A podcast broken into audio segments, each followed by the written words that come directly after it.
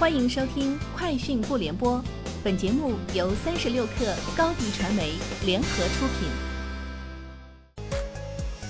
网罗新商业领域全天最热消息，欢迎收听《快讯不联播》。今天是二零二零年九月四号。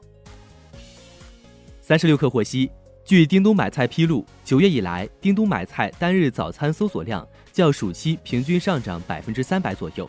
六点半至七点半时段的订单涨幅在百分之二百以上，早餐品类的销量也增长超百分之八十，其中鲜牛奶、包子、三明治、饭团等品类较受欢迎。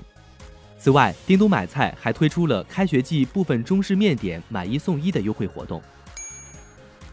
据闲鱼方面介绍，过去一年，闲鱼 GMV 突破两千亿元，在线卖家达到三千万，目前闲鱼月活用户已达九千万。每年挂闲鱼的物品已超十亿件，从用户来看，九零后比例已超过百分之六十。从消费品类看，数码、手机、服装、家居等排在前列。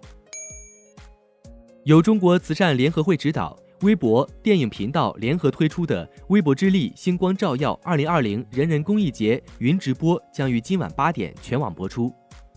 同时，微博也将在云直播中宣布二零二零人人公益节正式启动。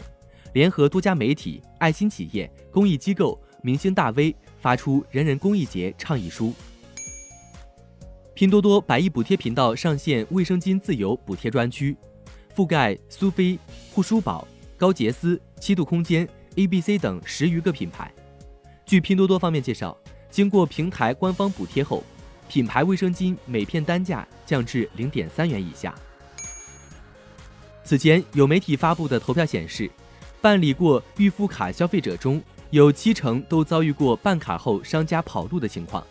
近日，饿了么宣布联手支付宝上线信用支付产品“四四省”，将为消费者提供零预付、免充值、越用越便宜的新服务。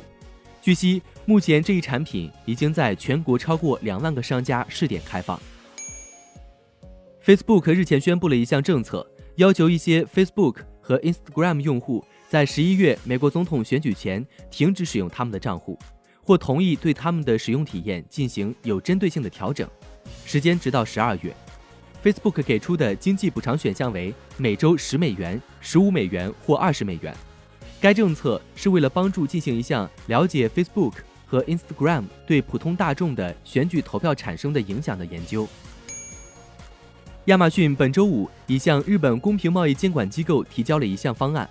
阐明该公司将如何改善涉嫌违反反垄断规定的行为，包括向被迫支付该企业费用的供应商返还费用等。亚马逊将继续与公平贸易委员会展开建设性的合作讨论。亚马逊在周五的邮件声明中写道：“未来我们会不断满足供应商的需求，努力在亚马逊经营的所有地区遵守当地的法律法规。”以上就是今天节目的全部内容，下周见。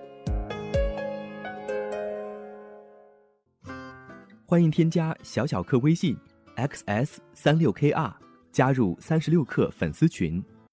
高迪传媒为广大企业提供新媒体短视频代运营服务，商务合作请关注微信公众号高迪传媒。